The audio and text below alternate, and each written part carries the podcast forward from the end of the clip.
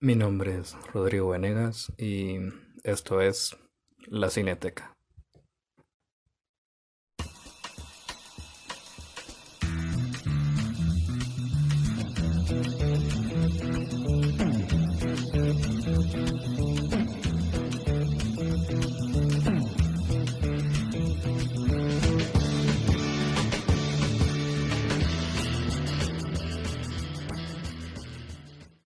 Bienvenidos a mi primer podcast de la Cineteca.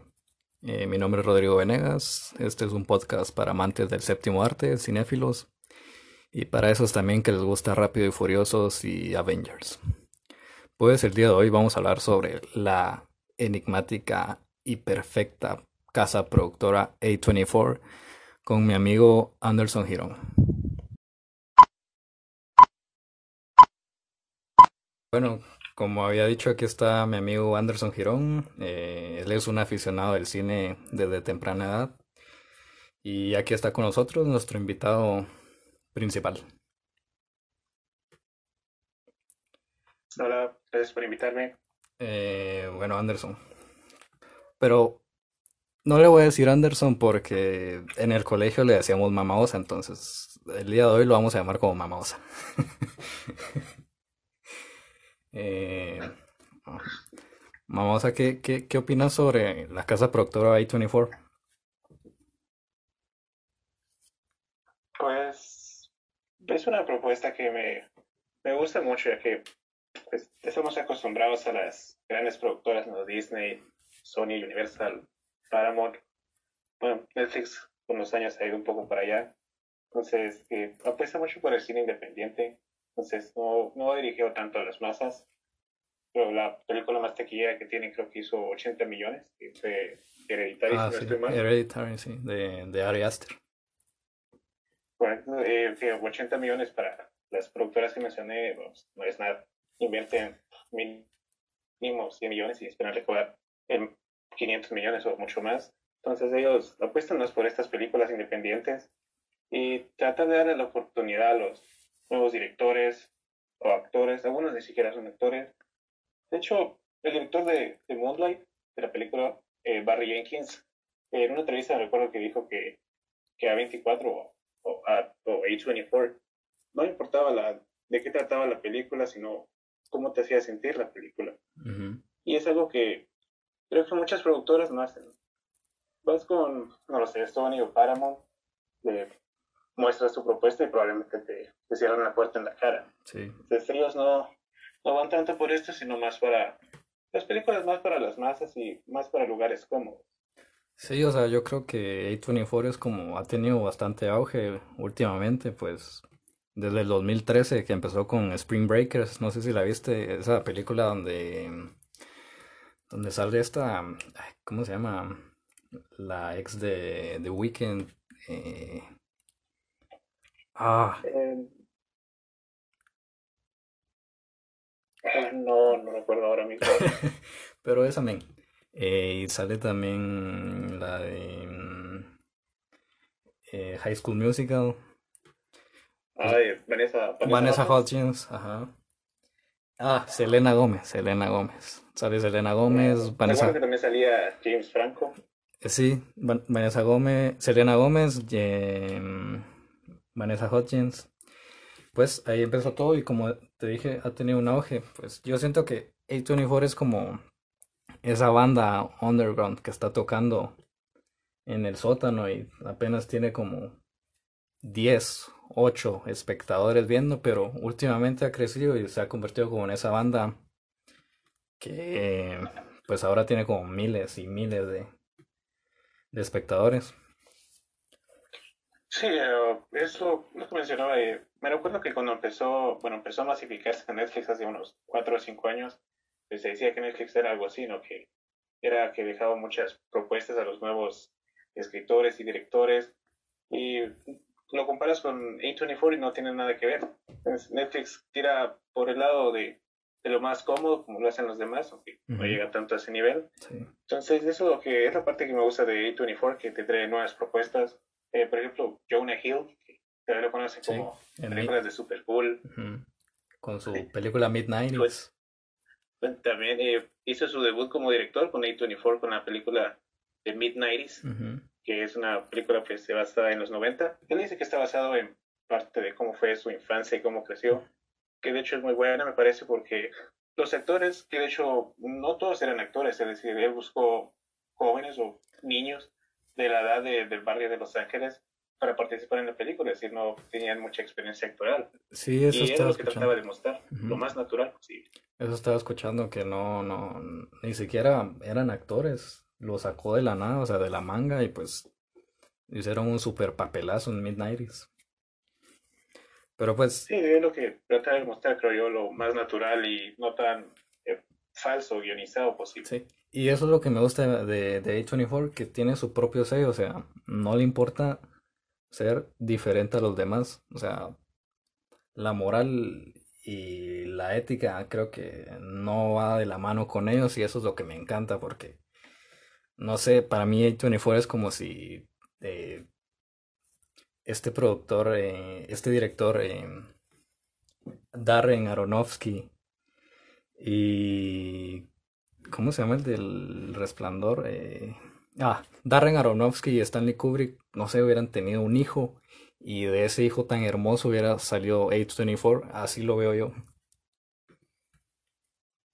Ah, sí, sí, creo que como lo, me creo que A24 tira mucho por lo que quieran hacer los directores, es decir, no, no va tanto porque, bueno, qué está de moda o qué es lo tan políticamente correcto, ¿no? Que es lo que últimamente se ve mucho en el cine o de que en este cierto tema puede ofender a, a cierta gente, ¿no? Ellos te dan pues carta libre a los directores, tal como cuál es la idea y casi prácticamente no meten mano ni con el proyecto, más que poner el presupuesto y la distribución. Y pues de todo eso sale obras de arte como eh, Hereditary, que me encanta Hereditary. Eh, soy fan de Ari Aster. Eh, Midsommar. Midsommar. The Witch. The Witch. Me parece una de las mejores películas de terror. Sí, algo por el terror psicológico. Sí, terror actual. Nadie hace. Yo, yo, yo soy fan, si pudiera, o sea, soy fan de A24. Si hubiera una religión y vos me dijeras, te querés unir a mi religión y me envías una foto de A24, te digo, me interesa y me uno.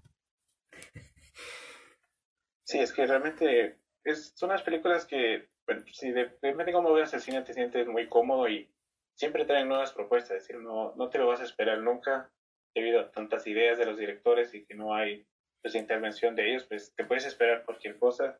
Es decir, no, no hay dos películas dentro de Uniform que sean así similares. Eh, prácticamente todas son ideas individuales y completamente diferentes de cada uno. No, y eso es lo que me encanta, pues el, el, el sello de A24 es arte y arte único, así lo veo yo, no hay, no hay nada igual a A24 y los filmes que tiene.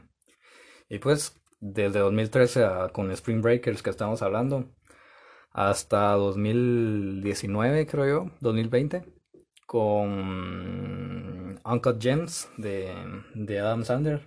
No, no sé si la viste, de los hermanos Safdie. Sí, sí, lo vi. O sea, qué, qué, papelazo el que, el que hizo Adam Sandler. O sea, sí, a pesar de que pues, Adam Sandler pues, viene haciendo lo que viene haciendo. No, no tiene ese típico de típico papel. entre comillas. Ajá, ese típico papel de. Típico humor. Ajá, de pendejo o, comedia americana. De, de, pendejos, de insultos y esta clase, siempre el papel de tener siempre la mejor chica o tener dinero. Sí, pero. Cuando una... Sandler no estaba tan mal, pero últimamente sí. Sí, decayó desde que. Yo, yo creo que hay un Adam Sandler antes de Jackie Jill y después de Jackie Jill. Sí, creo que estoy de acuerdo. Por ejemplo, una como Click, es una película que me gusta mucho de Adam Sandler, que antes Adam Sandler tiraba un poco más para un poco dejar mensajes o reflexiones que no eran tan profundas, pero te dejaban pensando algo a tirar después de Jackie Jill con un, un, un humor que a veces está cansino y hasta aburrido de ver o hasta molesto. Que es decir, ah, bueno, sí me reí con la película, pero no la quiero ver otra vez. Pues sí, desde, o sea, ahí Al Pacino para mí decayó, pero cuando vi The Irishman, pues volvió a ser un dios para mí, no sé. Pero igual Adam Sandler sí, a pesar de todo ha tenido buenas películas, me, me encanta la de Billy Madison, eh, creo que es mi favorita.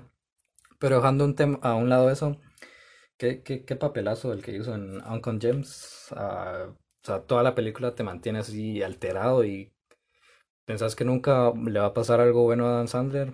Eh, pero qué, o sea, al final, no sé si ya la vieron, pero no quiero spoilear nada. Eh, se les recomiendo que la miren, pero es una joyita. Sí, de hecho, eh, sí, como lo dices, es una película que te mantiene, no es algo que te esperas. Eso es algo que también pasó mucho en las películas de A24, que te puedes estar imaginando la película, bueno, probablemente irá en esta dirección, o estoy seguro que pasará algo y de repente no, y aparece un plot twist, o no necesariamente plot twist, pero cambia totalmente a dónde iba dirigida la película y te sorprende y te quedas, bueno, la verdad que no me lo esperaba. Y con Uncle James es un buen ejemplo porque estás todo el día, eh, estás toda la película pendiente, esperando que pase algo y digas, bueno, esta vez tiene que pasar, y al final no sigue pasando.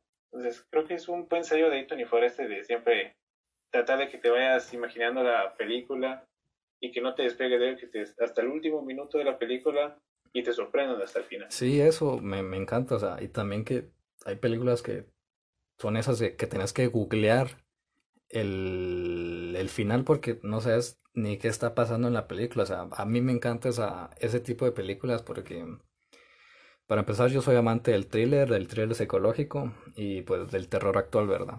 Pero A24, o sea, hay unas películas que te dejan, o sea, pensando por días y eso es lo que me encanta de, de esta productora de, del cine que hace. Creo que ayer estaba viendo, estaba viendo High Life, eh, que, que, es de A24, de, de una misión que mandan a los prisioneros eh, al espacio en naves, diciéndoles que van a trabajar para la ciencia, pero que eso es mentira, o sea, los envían porque ya no, ya no quieren más cárceles en la Tierra y los dejan a la, a la deriva en el espacio, pero pasan cosas que ni siquiera te imaginas y el final es como, ¿qué, está pasando? pero eso es lo que me encanta de A24 y todas las producciones que hace, que como he dicho, y voy a recalcar, ese sello, me encanta, me encanta ese sello que tiene. Sí, eh, la verdad es que estoy de acuerdo. Sí, creo que ponen, es que reconoce la película. Eh, sin ver el logo de A24 al inicio, ¿verdad? Te ponen un fragmento de tantos minutos de la película y dices, ah, si has visto alguna película de A24 antes, dices, esto es de A24. Pero seguro, es que no hay alguna otra productora que haga nada similar a, pues a día de hoy. Son los únicos que siguen a su, a su corriente y pues siguen haciendo su corriente desde el 2003 hasta hoy y espero que sigan así. Sí, no, no, me encanta, pero uno dice, o sea, sí, cine independiente, no es muy reconocido, pero no, o sea, eh, ha tenido varios galardones, varios premios, ha sido nominada en varias categorías. De, su primer premio creo que de la productora fue con Brie Larson, eh, con su gran actuación, ajá, a mejor actriz en la película The Room, no sé si la viste. Sí, sí, eh, cuando está encerrada en este cuarto y bueno, uno con el tiempo tiene un hijo. Ajá, que la pues secuestran y tiene un hijo y está encerrado, o sea, la mayoría de la película de aquí. Sí, eh, está grabada en un cuarto. Se imagina todo afuera. Sí, o sea, me encantó esa película y pues ahí fue su primer premio. Eh, creo que el segundo fue con Ex Machina o Machina, que ganó. mejores efectos eh, visuales. ajá, mejores efectos visuales con Oscar Isaac, el supuestamente guatemalteco, pero no, o sea, creció allá, entonces no, no lo considero guatemalteco. Yo tampoco. pero, y pues, y como primera mejor película, como primer Oscar a mejor película, ganó como Moonlight. la verdad, la verdad, siendo sinceros, a mí no me gustó nada Moonlight. A mí, eso iba a decir, a mí tampoco, eh, no, es, no la considero mala, pero... No, no es mala. No sé, por mis gustos, no, tampoco fue que me impactara decir, o sea, tenía que ganar el Oscar. Creo que está bien merecido, pero no, no dejó tanto en mí. Sí, es buena, pero no, no creo que se merezca el Oscar, o se haya merecido el Oscar a Mejor Película. Pero, pues, es un gran reconocimiento para la productora Sí, es decir, una productora tan pequeña y pues compitiendo con los gigantes de la industria con sus eh, propuestas de millones de dólares y recaudaciones de millones y cientos de millones de dólares, con algo eh, tan modesto, si se quiere decir, con pequeño presupuesto y pues ideas claras y con eso pues, salen adelante. Sí, y pues como estaba diciendo también, ah, cine independiente a ser eh, directores que, piteros que se lo sacan de la nada ahí. Pero no, empezaron con Sofía Coppola, no sé si la conoces, la, la hija de Francis Ford Coppola, del Padrino, Apocalypse Now y varias obras maestras del séptimo arte. Sí, sí, la conozco. También eh, tienen películas de Denis Villeneuve, del de Enemy, y por supuesto ahorita que está haciendo Dune. Eh, ah, pues se, mira una gran película. sí, se, ve buena. Muy buenos actores, el casting que tienen se ve muy, muy bueno. Sí, muy, muy bueno el cast. A, ver qué, qué, nos depara de Dune. Después de lo que vimos de David Lynch. y pues también tienen Robert Eggers, que también amo a Robert e-, Eggers, em, con sus películas The Witch y ahorita la nueva de The Lighthouse. No sé si la viste. Sí, de hecho, eh, creo que te comentaba el otro día que es la, es la más reciente que vi de A24. Eh, bueno, no porque sea fuera reciente, sino que por en este tiempo para acá fue la que más vi, ha sido unas par de semanas, unas dos semanas o tres semanas la vi. No lo había visto, había escuchado que sí era muy buena y todo, y me parece una gran película. De hecho, empecé a ver esta película porque no, no tiene nada que ver, un tema totalmente aparte, pero con recientemente de que Robert Pattinson va a ser el nuevo Batman. Sí. Y había escuchado que últimamente, después de Crepúsculo y todo eso, era que sí, las películas que había hecho, que había mejorado bastante su carrera y que se había redimido, entonces me dio por curiosidad, entonces últimamente sí estaba viendo su filmografía y casualmente vi que tenía una película con A24, el, el Faro, eh, y me pareció estupendo con Willem Dafoe, que por cierto respeto mucho, me parece un gran actor Willem Dafoe, Dios. y me parece una gran película. Sí, hablando de, de Robert Pattinson, o sea, dejando un tema aparte, la de Twilight y todo, ah, para serte sincero, yo es como un gusto culposo, yo, yo las vi todas, no sé si vos las viste. Recuerdo que vi las dos primeras, después de eso sí, no quise volver a ver Pues yo sinceramente sí, si las vi todas, pues como te digo es un gusto culposo. Pero hay un Robert Pattinson antes de Twilight y después de Twilight y creo que mm, a24 lo, lo acogió, le dio un hogar y pues sacaron el mejor actorazo que, que pudieron hacer de él. Eh, con la película mm, Good Time, no sé si la has visto, Good Times. De los, no, de hecho la tengo, la tengo pendiente. De los hermanos Abdi, también que hicieron Uncle James. No sé si las, eh, no, entonces no has visto Good Times. Good Times, pues ahí Robert Pattinson, un actorazo. Pues yo, yo, yo sí confío en Robert Pattinson. Eh, últimamente sí me ha gustado los papeles que ha tenido. Ah, incluso ayer que vi High Life, pues ahí sale también Pattinson. Sí, sale High Life, Y pues no digamos en The Lighthouse. Que, que papelazo, por Dios. Me. No sé. Va a sonar homosexual, pero me enamoré. No, es que realmente la, la actuación. Eh, de hecho, hay otra película que recomiendo mucho que se llama Cosmopolis de Robert Pattinson. Ah, sí, creo que es de David Cronenberg. Sí, David Cronenberg, que es, es una muy buena película. Creo que fue la, desde que empecé a seguirlo con todo eso que mencioné de Batman, creo que fue la primera película que empecé a ver así de él. Y pues me sorprendió realmente que creo que tiene mucha capacidad. Yo, yo era de los que lo juzgaba mal. yo yo también, también lo juzgaba muy mal, pero me sorprendió. O sea, como dicen, no, no hay que juzgar un libro por su portada. Pero qué actorazo, la verdad, lo amo. Me fascina. Sí, estoy de acuerdo, me fascina. Y pues a ver qué nos depara Batman. Por lo que, lo que estaba escuchando, creo que mm, se atrasó por todo este tema de, que estamos viviendo. Pero creo que sale en octubre, el 21 de octubre, si no estoy mal, del 2021.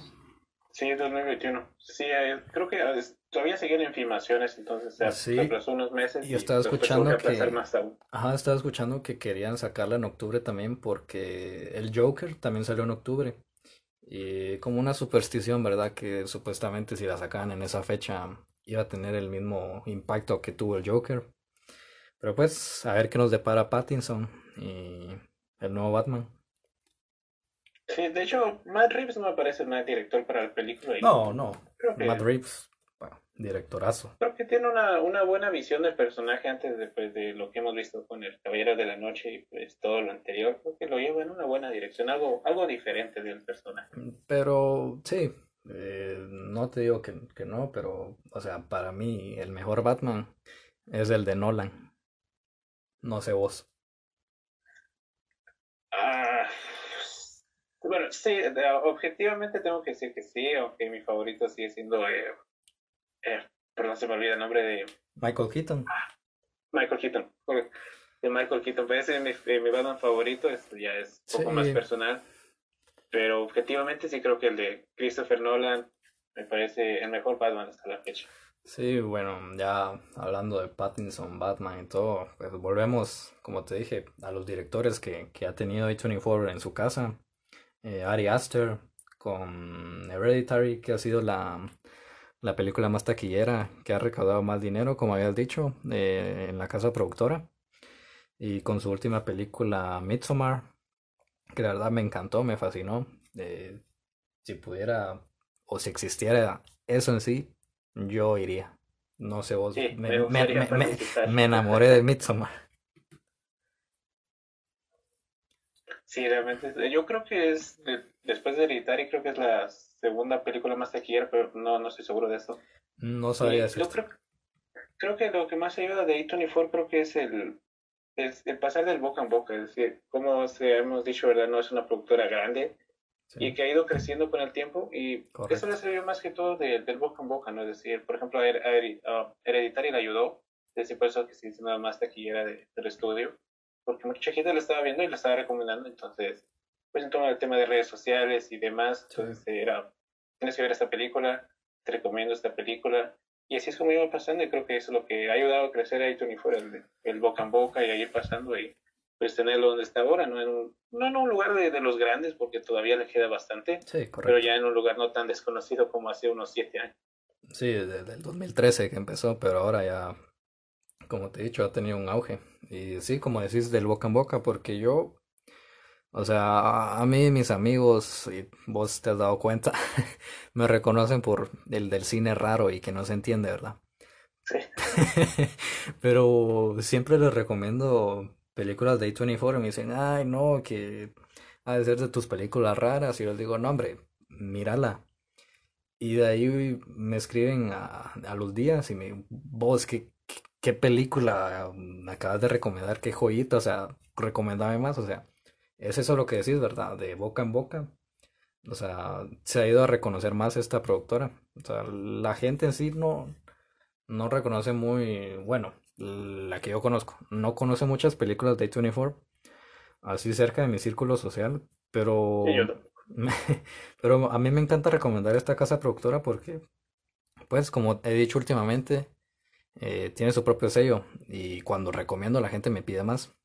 Aunque me reconozcan como el del cine raro y que no se entiende, pero terminan pidiéndome más y les encanta. Sí, eso me ha pasado. Yo en mi círculo pues cercano, valga la redundancia, no, tampoco no tengo tantos conocidos que le gustan. Sí, hay unos que le gustan un poco más el cine, un poco diferente, pero no tan independiente como de A24. Y también he recomendado varias películas y, me, y lo que lo que decías es como, ah, no puede ser, estuve hasta el final con el pendiente de la película. Ah, me, me dijeron ganas de más. De hecho, hubo- creo que un amigo, uno de mis mejores amigos que se llama Pablo, Ujú. eh, le recomendé, de hecho, Midsommar, y le gustó. eh, por ejemplo, Pablo, no, eh, este mi amigo nunca ha sido de, de ver esas tantas películas, él va más por otros lados, Ujú. pero le recomendé, me dijo que quería ver algo de lo que yo veía, le recomendé y le, le gustó mucho, de hecho, eh, hace poco me comentó que también estaba viendo Hereditary Sí. y que seguía buscando en internet un poco más para entender el final, que, es, un poco enredado. Sí, yo, yo, me encanta ese tipo de películas, como lo he dicho, que, que, que no entiendes nada, pero, o sea, no sé, a mí no me gusta buscar en, en Google o en YouTube, o sea, necesito verlas unas cuatro o cinco veces para entender, y ya, si a la quinta no entiendo, pues acudo a YouTube o Google, pero eh, eso es lo que me gusta, o sea, entender por mi propia cuenta, ¿verdad? No sé vos. Sí, me, eh, me pasó con Parasite hace poco, como que la vi Sí, creo que la vi dos, dos, dos veces, dos veces completa y la última creo que ya llegué a la mitad para entender un poco mejor y ya solo busqué unos detalles en Google, que, pero que parece una gran película que al final no, en la primera vez que lo vi me, me dejó sorprendido, pero no lo logré entender. Y a la segunda vez que lo vi sí me quedó ya casi todo más claro, ya como te digo, solo busqué algunas cosas en Google que no me quedaron muy claro. Sí. Pero sí, a mí también me gusta ver las películas unas dos o tres veces más para poder entender. Sí, y eso es lo que tiene A24, que me encanta, que hay que verlas unas tres, cuatro, cinco veces para entender. Pero bueno, hablando de, de, de películas raras, también tuvieron en su productor, en su producción a Yorgos Lantimos, no sé si lo conoces. Eh, la verdad, poco. Sí, he, he escuchado un poco el trabajo, pero no, no lo sigo tanto. La verdad, a mí me fascinó esta película que hizo con A24. No sé si la has visto, la de The Killing of a Sacred Deer. Que No, el, de hecho, esta sí no. el personaje principal es un neurocirujano. Eh, no, no, no, me equivoco. Es un cardiólogo, perdón. La onda es que mm, hace años él estaba borracho y hizo una operación y pues obvio salió mal, ¿verdad? Y mató al paciente, pero este paciente tenía un hijo. Eh, y pues el doctor eh, habla con él por el cargo de conciencia, le da cosas y todo, pero como dice, le dice el niño que por ley de la vida él mató a su papá, alguien de su familia tiene que morir. Entonces pasan sucesos extraños, eh, sus hijos dejan de caminar, les empiezan a sangrar los ojos, entonces él tiene que decidir a, a quién matar de su familia para que esta deuda se salde. Me, me fascinó esta película y pues tiene también el sello de Yorgos Lantimos, que son rarísimas sus películas. También hizo The Lobster, no sé si lo has visto. Este de Lobster sí, sí lo he visto. También qué peliculón. O sea, Sí, también hay que verla unas cuatro o cinco veces, pero la verdad, Y eso, Fuera de spoilers, creo que este sí tienen que ir a ver la de Lobster, ¿no? No Sí. vale mencionar nada. bueno, sí. hay que ver todas las de A24, no solo The Lobster. Específico, sí, cero spoilers. De verdad, es una película que sí se tiene que ver, sí o sí. Sí, también han tenido a Noah Baumbach, no sé si lo conoces, el director de mm, la que ahorita sacó Netflix, eh, A Marriage Story. Sí, de Mary Short. También sacó Frances Ha. Pues no sé, no sé si sabías que en Frances Ha la dirigió Noah Baumbach, pero la, la actriz es Greta Gerwig, que es su esposa. Y Greta Gerwig también dirigió en A24 eh, Lady Bird. Y últimamente dirigió eh, Mujercitas. No sé si sabías. No, de hecho, es eso sí no, no, Sí, no son, son dos cineastas, dos, eh, sí, dos cineastas casados. O sea, ese es mi sueño. Algún día. Por dos, algún día. Y pues más directores, el mismísimo Gaspar Noé, que yo digo que es un enfermo, pero me encanta. Eh, desde Irreversible hasta la nueva que sacó de Climax, no sé si la viste, que sacó Netflix, también es de A24. Eh, sí, sí, ah, sí, la he visto también. Ah, O sea, me gustó también Todo, todo ese plano secuencia, los colores, el- la banda Sí, es sonora. una como bien llamativa la película. Sí, pues si no la han visto, se la recomiendo. Y si no han visto cine de Gaspar Noé, pues mírenlo. Es un maldito enfermo, pero lo amo. Me encanta su cine. Y pues, ¿te parece si vamos a una pausa? Sí, me parece.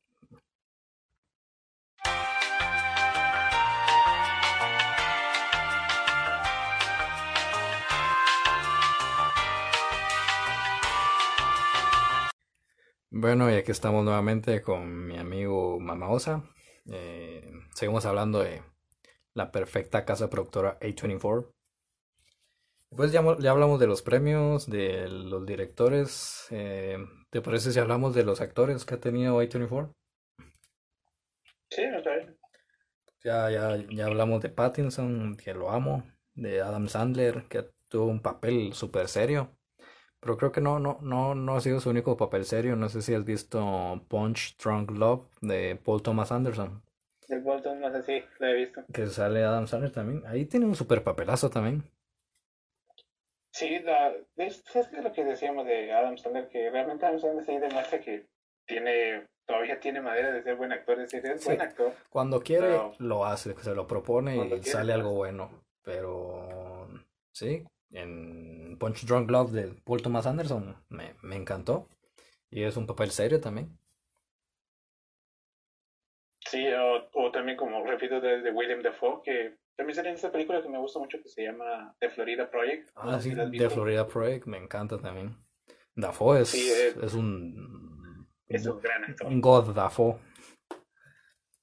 Desde, desde Spider-Man, desde Duende Verde hasta, hasta la fecha, me siempre he seguido a William Dafoe. Y me parece raro De que... hecho, hasta en un videojuego que es, bueno, no sé si, bueno, ya es otro tema, pero que se llama Heavy Rain, no, pero, Mm, no. perdón, se llama Beyond Two Souls, que salió en PlayStation 3, Ah, Ah, Beyond Two que- Souls sí, sí, sí lo jugué, sí, me que acuerdo. son aventuras gráficas que Sí, el director de, de este estudio, pues básicamente son películas hechas videojuegos, sí. y Vos, también sale Ellen Page. vos escoges tu propio, tu propio destino, ¿verdad?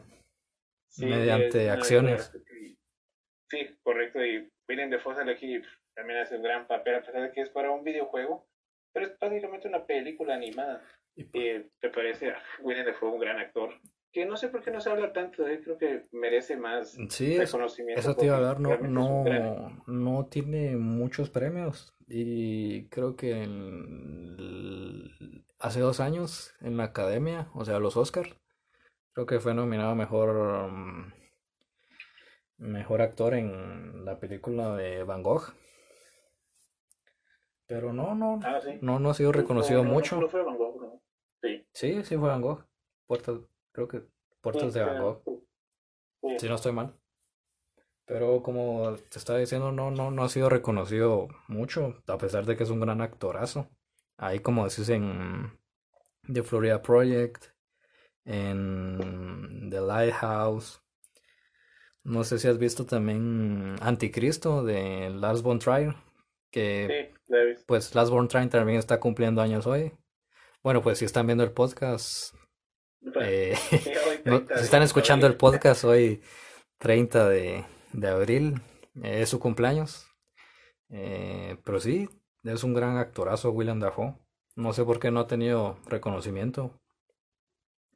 Hay una película que también me gusta mucho de él que creo que es del 2018, o de hace como dos años creo yo, que se llama, en inglés no se llama uh, Eternity's Gate, creo que es la puerta o el portón de la eternidad, creo que en español, Ajá. si no lo reconozco bien, ya me parece también una buena película que la recomiendo y Vaya, esa es la que te digo, la que fue, la que fue nominado. es que eh, en español ¿cómo dijiste que se llama? La, las puertas de, de Van Gogh. Sí, Puertas de la Eternidad, pero es sobre Van Gogh. Sí, eh, es que realmente la vi hace como dos años. No recuerdo, sí, creo que tenía razón, no sé si fue mi error, pero me pasa ahora que la recuerdo bien, me parece una gran película y la actuación es, es bien emotiva, realmente sí sientes que William Dafoe siente el papel y lo vive en la película y es lo que lo que me gusta de cómo transmiten todas las películas que hace, de que, Sí. que sientes que William Dafoe es como que es fuera de la vida de él, desde que lo, lo representa tan bien que hasta te lo crees la actuación. Sí, también en, en el Gran Hotel Budapest de Wes Anderson. Wes Anderson, también, también qué gran director. Wes Sí, Anderson. Wes Anderson, Diosito Anderson para mí. Con su, su perfecta simetría, sus- su paleta de colores. Es como cine hipster, pero me encanta. Sí, es algo, es un poco extravagante con los colores que usa y todas las tomas de pero sí, pero grandes películas de Wes Anderson. Incluso a mí me encanta el stop motion desde que yo vi Pollitos en Fuga. O sea, y Wallace y Gromit. Igual así. todas esas. Pero al ver, no sé si viste Fantastic Mr. Fox de Wes Anderson. No, este me parece que si no. Pues deberías de verla, es stop motion. Desde ahí, para mí, Pollitos en Fuga y Wallace y Gromit quedó muy abajo porque, como te digo, me encanta el stop motion. Y juntas stop motion y Wes Anderson, te da perfección. Ah, ah, otra película que me gusta mucho de Wes Anderson, no sé si has visto, que se llama The Moonrise, The Moonrise Moonrise, Kingdom, Moonrise Kingdom, sí, me, me encanta también. que, eh, sí. sí, que me parece, esa película que creo que está basada en los años 60, creo, Ajá. De un campamento. parece, normalmente no mucho me gustan este tipo de películas románticas, no, no es algo que me guste mucho. Pero no es el Pero típico cine romántico de dos personas adultas, sino me gusta porque es de dos niños. Sí, de- el enfoque que le da Wes Anderson en la película es lo que me gusta, que no es lo, lo típico, ¿no? De hecho, hay otras películas de, de niños, ¿verdad? Que sí, así como medio románticas, pero Wes Anderson, en esta película sí. Wes Anderson es Wes Anderson. sí, realmente qué gran director Wes Anderson. Pero volviendo al tema de los actores, bueno, grandes actorazos que ha tenido A24, también hablamos de Scarlett Johansson en Under the Skin. Sinceramente, Under the Skin no, no me llamó la atención para nada. Dije, bueno, solo la voy a ver por Scarlett Johansson. Y al final terminé queriéndola ver unas cuatro o cinco veces más. No por Scarlett Johansson, sino que no entendí ni madres de la película. Y eso es lo que me encantó. Es esa película que no sabes qué es, no esperas nada de ella, pero al final te da todo. Sí, eso creo que es lo que mencionábamos antes de que pasa mucho con Héctor, porque no esperas ni madre de las películas al inicio. Es decir, de hecho, hay una película que también se llama A Ghost Story, no sé si la has visto. Ah, sí, sí, buenísima. Sí, de, hecho, si lo pones una película a alguien que no, no está mucho en esto del cine independiente y así, le parecerá. Se va a aburrir. Estúpido, ¿no? O ridículo. Sí. Es decir, prácticamente es alguien con una sábana, un pequeño spoiler entonces, es algo que puede parecer ridículo, pero, pero se lleva la película. Pero me encanta porque le dan un trasfondo diferente a la muerte, o sea, hacen ver como a la muerte un algo no doloroso, sino es como un viaje y lo hacen ver de otra forma. Me encanta todo el trasfondo que le dan a esta película sobre la muerte, ¿verdad? No la típica película de fantasma ni nada, sino me encanta, deberían de verla, como dice Mamaosa, peliculón. Y hablando de actores, eh, la protagonista es una protagonista de Rooney Mars, la actriz. Me parece un gran papel el que hace. Me recuerdo que hay una escena donde ella está, creo que está comiendo un pastel o algo así, que es como cinco o seis minutos enfocado al actor solo haciendo eso, pero realmente sientes, sí, es como el actor está viviendo eso realmente, comiéndose. Sentís todo lo, lo, que ella siente. Y sí, película. Y realmente sientes esa actuación como, de hecho, para mí creo que es real, es decir, ya creo que no es actuación, realmente es real. también que lo hace el actor, la, perdón, la actriz en este caso, y me parece grandiosa la actuación de Rooney Maras. Sí, y a mí, ella me encantó en La chica del tatuaje del dragón, creo que así es, de... La chica del dragón tatuado. Ah, la chica del dragón tatuado, perdón. Eh, también qué papelón el que tuvo, y irreconocible en esa película.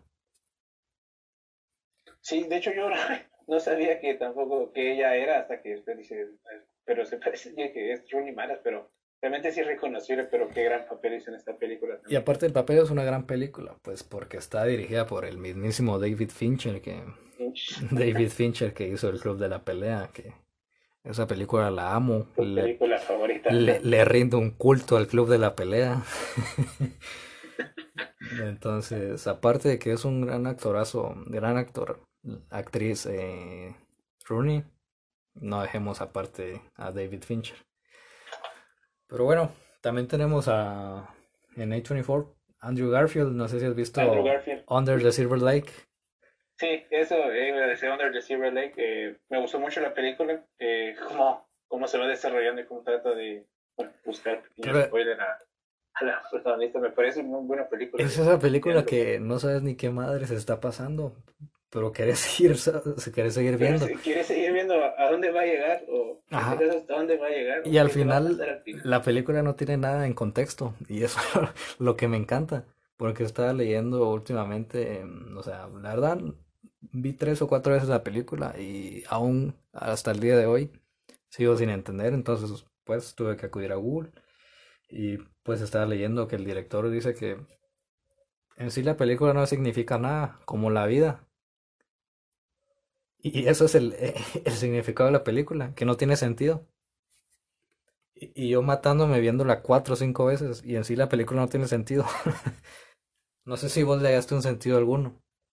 No, de hecho tampoco. Eh, no la vi eh, tantas veces, creo que solo la vi dos veces igual. Y también me quedé así pensando, entonces, ¿qué? La pregunta que es, ¿qué? ¿Qué al final qué, qué fue todo esto? ¿O qué me querían decir? Pero sí también. al final sí, vi uno, eh, lo que mencionas de lo vi también, de que lo decía el director, de que no significaba nada.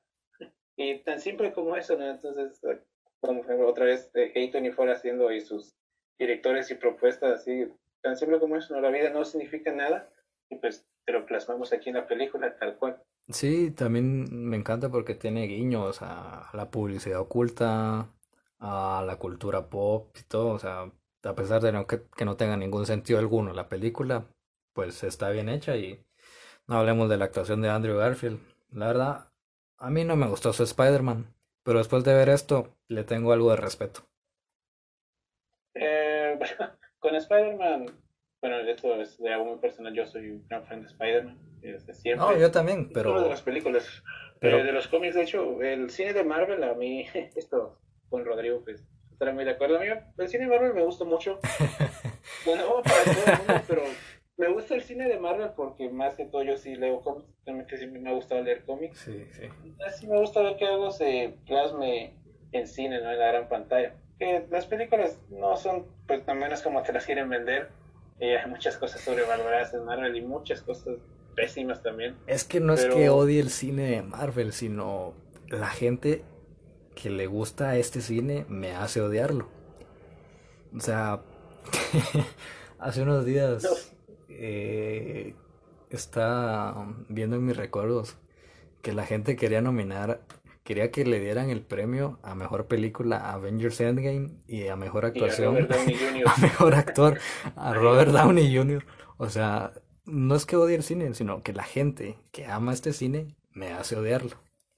O sea, mm, no, no, no, no soy fan de Marvel, y lo sabes, mucho menos de Rápido y Furioso. Sí, no, ahí estoy de acuerdo. Creo que por Rápido- yo creo que la gente que le gusta Rápido y Furioso todavía peor que los que le gusta Marvel. Pues cada quien con su estilo, pero no, no, odio, odio Marvel por su gente, no por su cine. Pero no lo digo yo, lo dijo el mismísimo Art- Martín Scorsese. Marvel no es cine, si no, búsquenlo. Sí, lo vi. De hecho, cuando lo vi, me, hizo mucha gracia, pero al final tiene razón. Es decir, eh, hay tantas películas que la gente sobrevalora de demasiada manera y no, eh, no sé, por ejemplo, Endgame, creo que es el mejor de lo que estamos hablando ahora de ganar el Oscar. De hecho, In- Infinity War, que va antes de Endgame, me parece mejor película en general que Endgame, Sí, sinceramente la vi, más me gustó más esa. tirando un poco al fanservice, ¿no? Sí. Y pues me cayó mal que la gente estuviera queriendo romper el récord a mejor película Avatar. No sé, me, me, me fastidió. cierto no me gusta. Eh, a mí sí me gusta. Y pues sigo esperando Avatar 2. Eh, te amo, James Cameron. Espero No, que la saques. No, me gusta James Cameron, vamos, hasta lo clásico de Titanic, ¿no? Que todos hemos visto, Sí. Terminator, por favor. Terminator 2 que es una de mis Sí, películas de para mí es la mejor. la historia. La mejor. Pero Avatar, yo la vi en el cine, me recuerdo que la, la vi dos veces. Sí, Eh, yo, yo también la vi fuera de los en el efectos cine. especiales que sí, Es que que de hecho eso le hizo ganarse la más taquillera Sí, por creo, todos estos creo años. no, no fue solo eso, sino que fue el auge que las películas empezaban a salir en 3D en el cine. 3D. Entonces la gente quería ver todo ese 3D y toda esa experiencia y eso fue lo que le hizo hacer la más taquillera, bueno, era la más taquillera en la historia.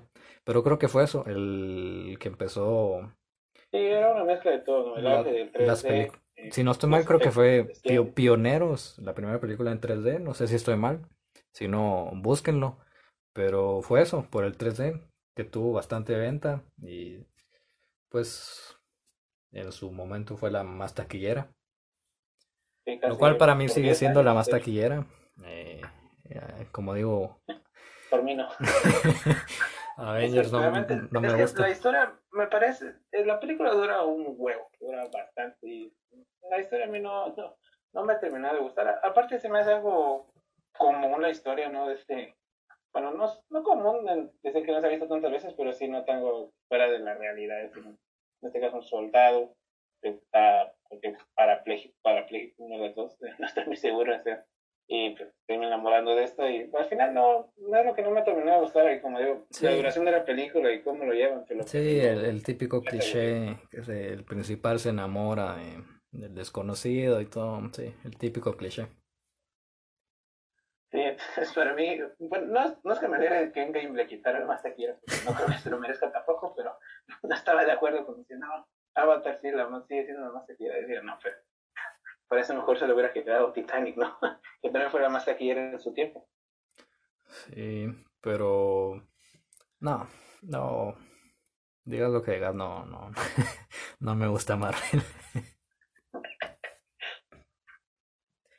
Pero volviendo... como volviendo a Andrew Garfield, que es de lo, de lo que estábamos hablando, hay otra película que, que me gusta mucho de que es, uh, es de, no se llama Hasta el último hombre, eh, en la ah, Segunda sí. Guerra Mundial. Creo que la dirigió hecho- Mel Gibson, ¿no?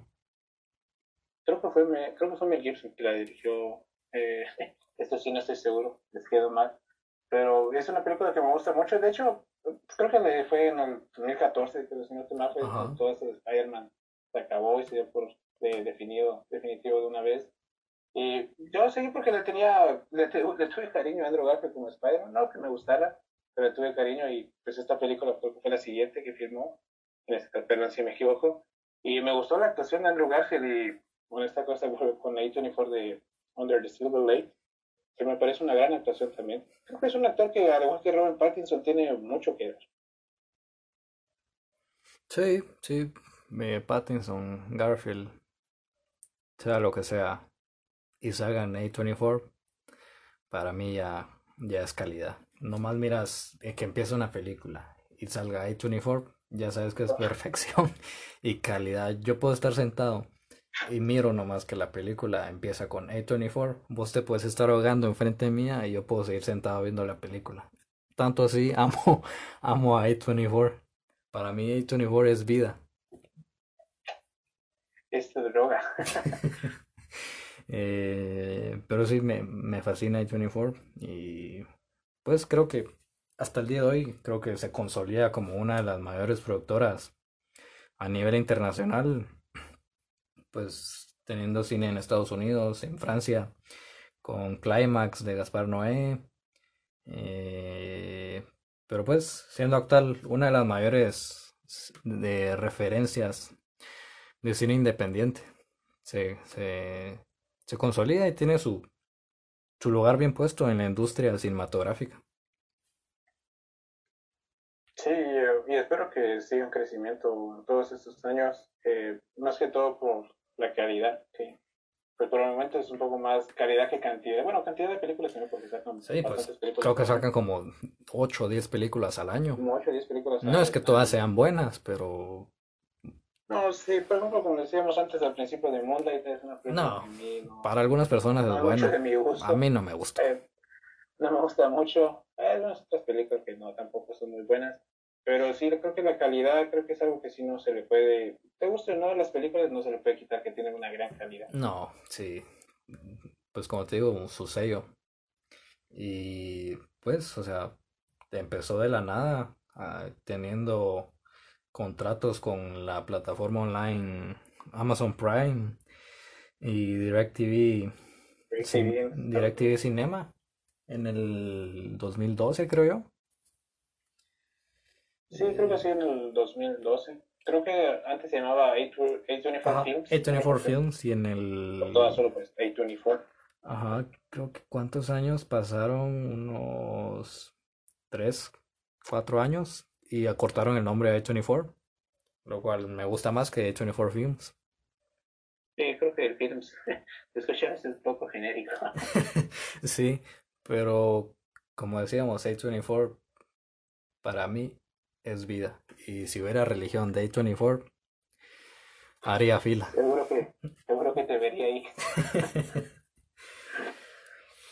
Pero bueno, eso es todo por hoy en la Cineteca.